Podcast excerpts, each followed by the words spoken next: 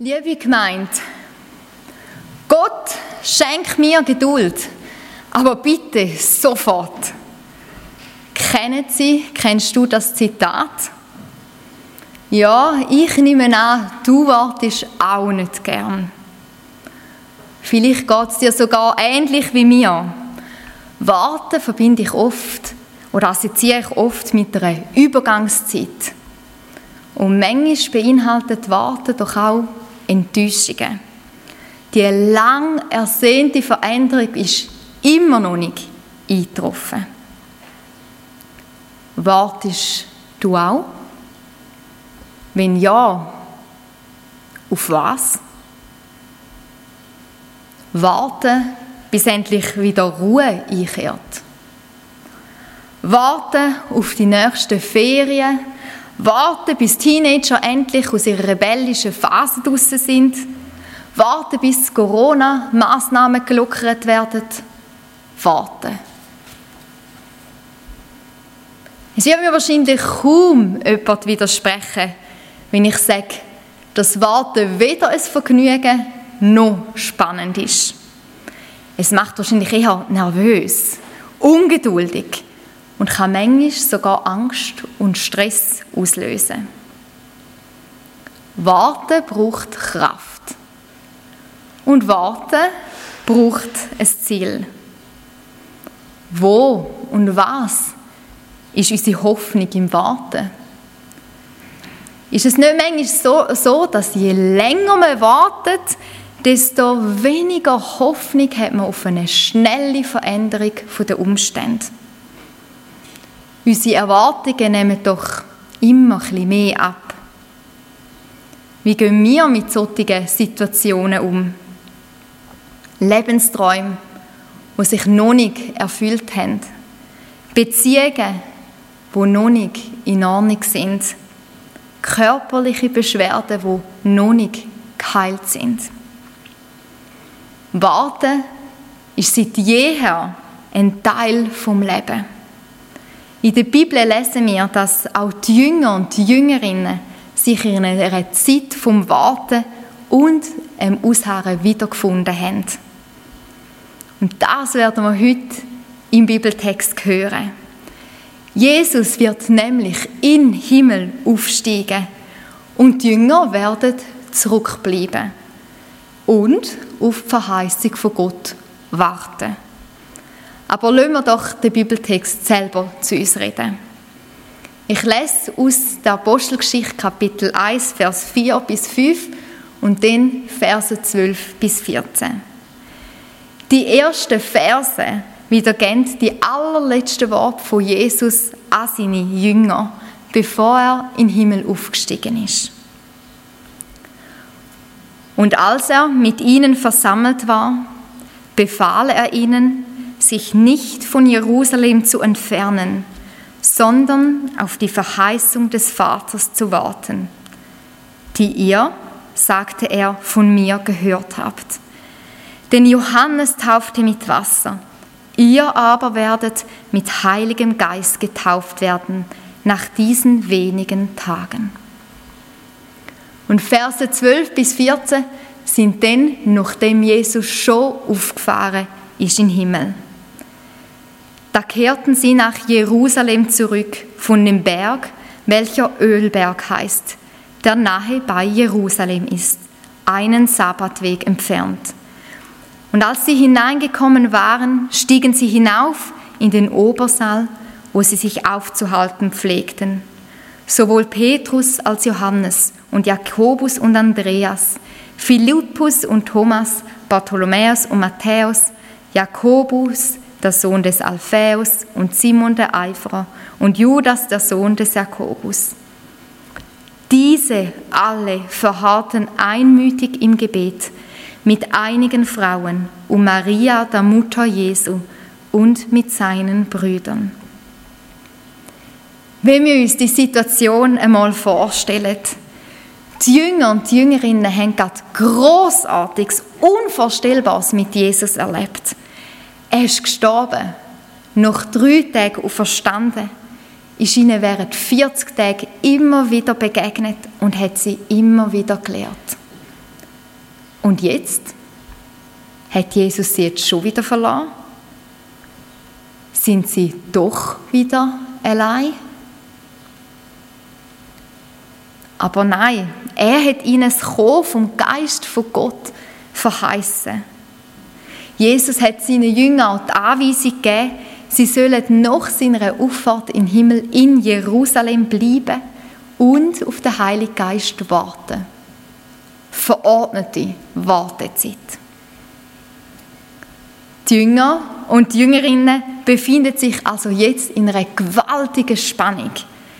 Es ist die Spannung zwischen der österlichen Freude einerseits und andererseits dem Warten auf das, wo wird kommen, wo aber für sie unberechenbar, unsicher und auch momentan vielleicht unklar ist. So befindet sie sich also in einer Achterbahn voll Gefühl. Sie sind voller Freude über die Auferstehung von Jesus und gleichzeitig traurig darüber, dass Jesus sie jetzt schon wieder verloren hat. Und dann ist da noch die Verheißung vom Heiligen Geist. Sie wissen weder, wenn die Verheißung erfüllt werden sie wird, noch was genau passieren wird. Und christliches Leben ist doch auch ein Leben in genau solcher Spannung zwischen Freude und Warten. Und wahrscheinlich kennst du und ich die Spannung selber auch in uns. Vielleicht teilst du die österliche Freude mit den Jüngern, aber wartest sehnsüchtig nach Veränderung von deinen Umständen oder nach dem Eingreifen von Gott. Was ist dein Herzenswunsch, wo sich noch nicht erfüllt hat? Hast du Sorgen bezüglich deiner Zukunft und wartest, bis Gott einschreitet? Wartest du hoffnungsvoll? Wenn wir über das Warten reden, müssen wir dieser wichtigen Frage nachgehen, wie warten wir? Schauen wir nochmal auf die Jünger und die Jüngerinnen. In der Apostelgeschichte lesen wir, was sie gemacht haben, wo Jesus sie aufgefordert hat, in Jerusalem zu bleiben. Und wir erfahren auch, wie sie die Zeit zwischen Auffahrt und Pfingsten überbrückt haben. Und ich denke, wir können von ihnen ganz viel lernen, wenn es ums Warten geht. Und im Folgenden möchte ich mit euch drei Aspekte anschauen. Erstens, nach der Auffahrt von Jesus sind also die Jünger und die Jüngerinnen nach Jerusalem zurückgekehrt, vom Ölberg nach Jerusalem. Sie sind zurückgegangen in den Raum, wo sie sich immer aufgehalten haben. Zwar einmal allein und ohne ihren Messias, aber mit einer Verheißung. Bibelwissenschaftler gehen sogar davon aus, dass der Raum, das Obergemach von dem Haus, in das sie zurückgegangen sind, auch der Raum war, in dem sie das letzte Mal vor dem Tod von Jesus teilt haben. Und sogar der Raum, wo sich der auferstandene Jesus seinen Jüngern gezeigt hat. Also konkret, die Jünger sind an den Ort zurückgegangen, wo sie mit Jesus zusammen sind, wo sie mit ihm Erlebnis teilt haben. Schon zu alttestamentlichen Zeiten sind Orte der Begegnungen mit Gott besonders in Erinnerung gehalten worden. So hat zum Beispiel der Jakob an dem Ort einen Gedenkstein aufgerichtet, wo Gott ihm begegnet ist. Und er hat dem Ort sogar den Namen Bethel gegeben, was bedeutet Haus von Gott. Gibt es auch in deinem Leben gewisse Orte, wo dir immer wieder helfen, Glauben zu fassen. Und Orte, an denen du dich immer wieder erinnerst, was du schon mit Gott alles erlebt hast. Für mich sind die Orte zum Beispiel mein Kinderzimmer oder die evangelische Kirche Weinfelden. Es sind Orte, wo mich immer wieder daran erinnert, was ich in meinem Leben schon dürfen mit Gott erleben. Die Art geben mir Kraft, mutig in die Zukunft zu schauen und zu schreiten. Gott hat geholfen und er wird wieder helfen. Es sind Erinnerungen, die Mut machen, zum Glauben und an Gott festzuhalten. Was ist dein Ort? Ist es vielleicht dein Zimmer? Ist es Sofa vor deinem Schmine? Ist es ein Kloster? Ist es ein Bänkli im Wald? Such dir den Ort aus. Geh zurück und versuch dich an alle Zusagen von Gott über dein Leben und an das, was du mit ihm schon erlebt hast, zu erinnern. Erinnerung ist Kraft für die Gegenwart und für die Zukunft. Der zweite Punkt. Die Jünger, die Jüngerinnen und die Mutter von Jesus haben sich also an den Ort zurückgezogen, wo sie sich oft getroffen haben. Weiter lesen wir sogar. Diese alle verharrten einmütig im Gebet. Im Gebet. Das Lukas-Evangelium, wo abschließt damit, dass die Jünger zurück nach Jerusalem gekommen sind, steht sogar, sie aber beteten ihn an und kehrten zurück nach Jerusalem mit großer Freude und waren alle Zeit im Tempel und priesen Gott.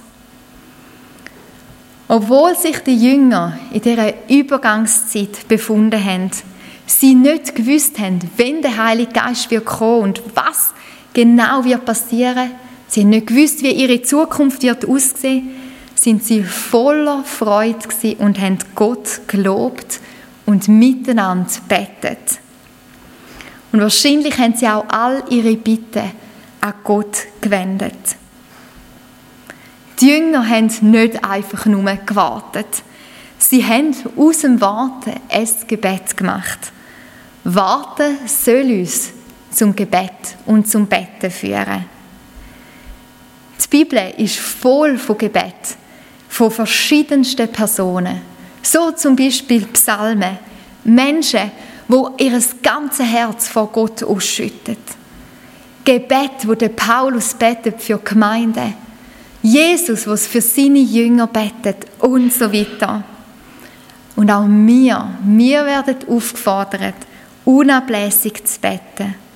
So schreibt auch der Paulus im Römerbrief 12,12, 12, seid fröhlich in Hoffnung, geduldig in Trübsal und beharrlich im Gebet.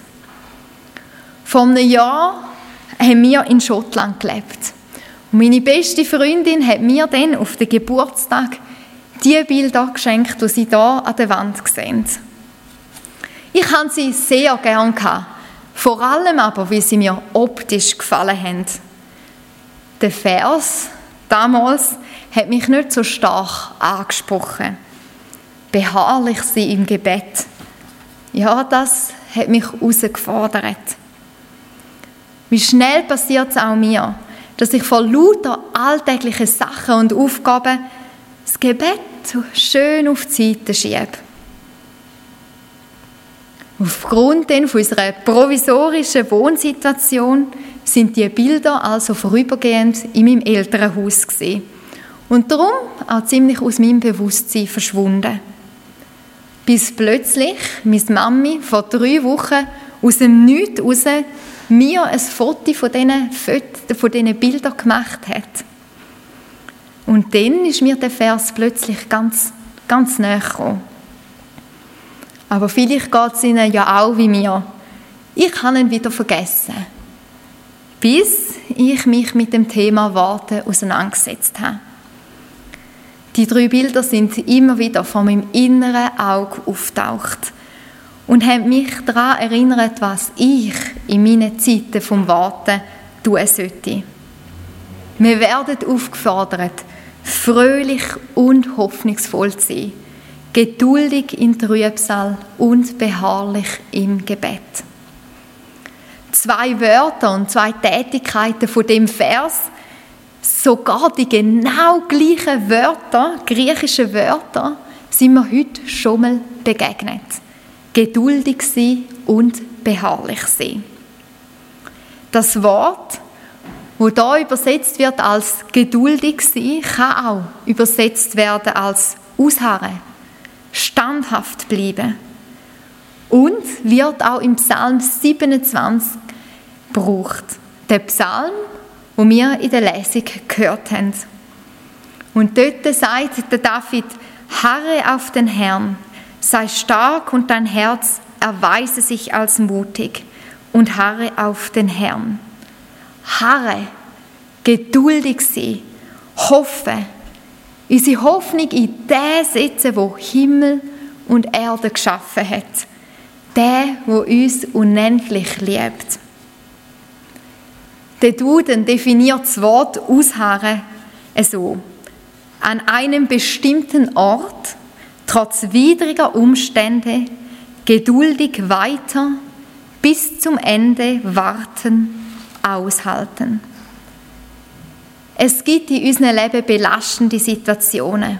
Und da stehen wir vor einer Entscheidung. Warten wir resigniert und demotiviert? Oder harren wir trotz der Schwierigkeiten zuversichtlich aus, indem wir uns an Gott wenden, ihn suchen, so wie es auch der David gemacht hat. Der David hat zu seinem Herz gesagt, es soll sich auf Gott ausrichten.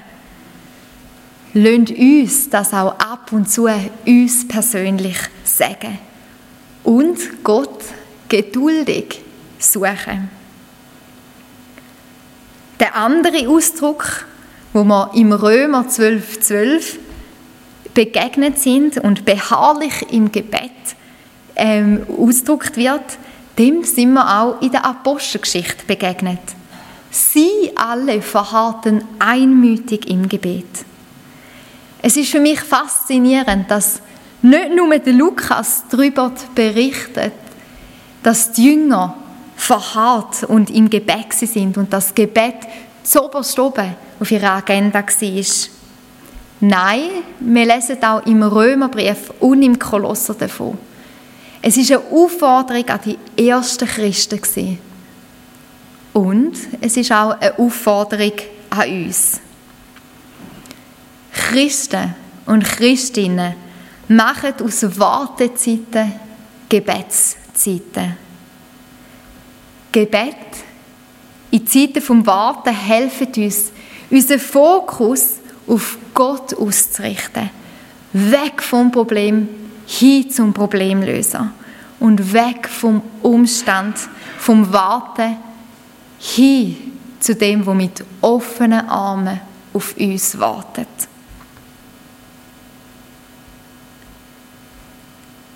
Zum dritten Punkt von der Frage, wie warten wir? In der Zeit vom Warten haben die Jüngerinnen und Jünger Gemeinschaft gepflegt. In der Apostelgeschichte haben wir gehört, diese alle verharrten einmütig im Gebet. Einmütig, das bedeutet, dass sie miteinander übereingestimmt haben und zusammen betet haben. Das Wort übereinstimmend, einmütig, wird zehnmal in der Apostelgeschichte benutzt um zu erklären, dass die Menschen einen gemeinsamen Zweck und ein gemeinsames Ziel verfolgen.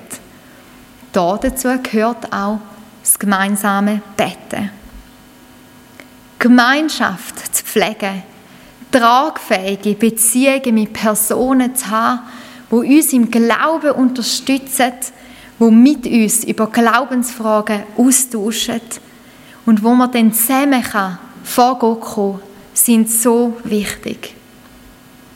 Und so ist eine herausfordernde Wartezeit auch immer eine Entscheidungszeit.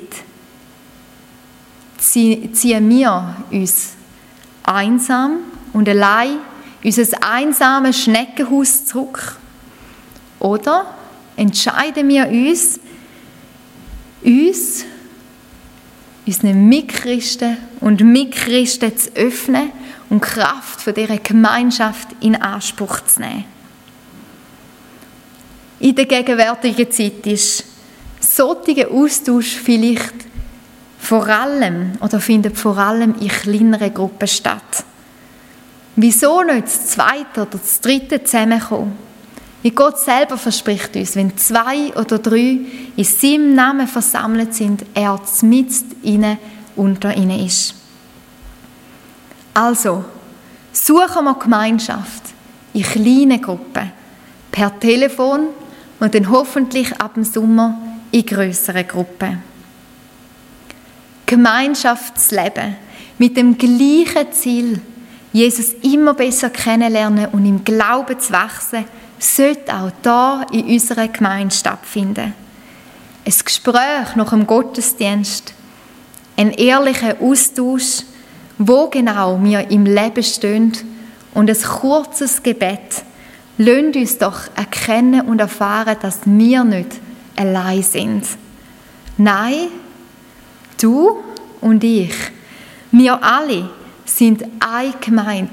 Wir alle sind Kinder von Gott und wir stehen füreinander ein. Das ist die Kraft von dieser Gemeinschaft. Lasst uns die Hilfe, wo Gott uns Christen gegeben hat, nicht entgehen. Zusammenfassend können uns also diese drei Punkte im Warten eine Stütze sein. An Ort gehen, wo wir Gott erlebt, erlebt haben, das Gebet und die Gemeinschaft. Was mit uns während dem Warten passiert, kommt ganz fest auf unsere eigene Haltung drauf an. Glaubet und vertrauen wir auf Gott, auch wenn wir das Endresultat vielleicht noch nicht sehen? Viele von euch haben ja einen grossen Garten. Im Winter ist er ja quasi am Schlöfeln. Und doch vertrauen wir, dass im Frühling die Blumen und die Pflanzen wieder erwachen werden. Auch wenn wir im Winter noch gar nichts sehen, wissen wir und sind wir dieser festen Überzeugung, dass es doch wieder wird blühen. Und so ist es auch beim Glauben. Glaube ist nicht abhängig von dem, was wir sehen. So wie es im Hebräer steht. Es ist aber der Glaube, eine feste Zuversicht dessen, was man hofft, und ein Nichtzweifeln an dem, was man nicht sieht. Ein Nichtzweifeln an dem, was man nicht sieht. Zeiten vom Warten können unseren Glauben nachhaltig stärken. Aber nicht nur da. Sie bildet und formt auch unseren Charakter. Geduld, Durchhaltungsvermögen und hoffnungsvolle Erwartungen auf das, was wir noch nicht sehen, aber was wir glauben. Ich komme zum Schluss. Wir alle kennen die Wartezeiten. Die Jünger haben aufs Kommen vom Heiligen Geist gewartet. Wir leben viele hunderte Jahre nach den ersten Pfingsten. Der Heilige Geist lebt in uns. Das ist eine Zusage, die wahrscheinlich alles übertrifft. Gott selber lebt in dir. Gott selber lebt in mir. Und wir dürfen mit dieser Wahrheit leben. Aber das heißt nicht, dass wir nicht auch warten müssen.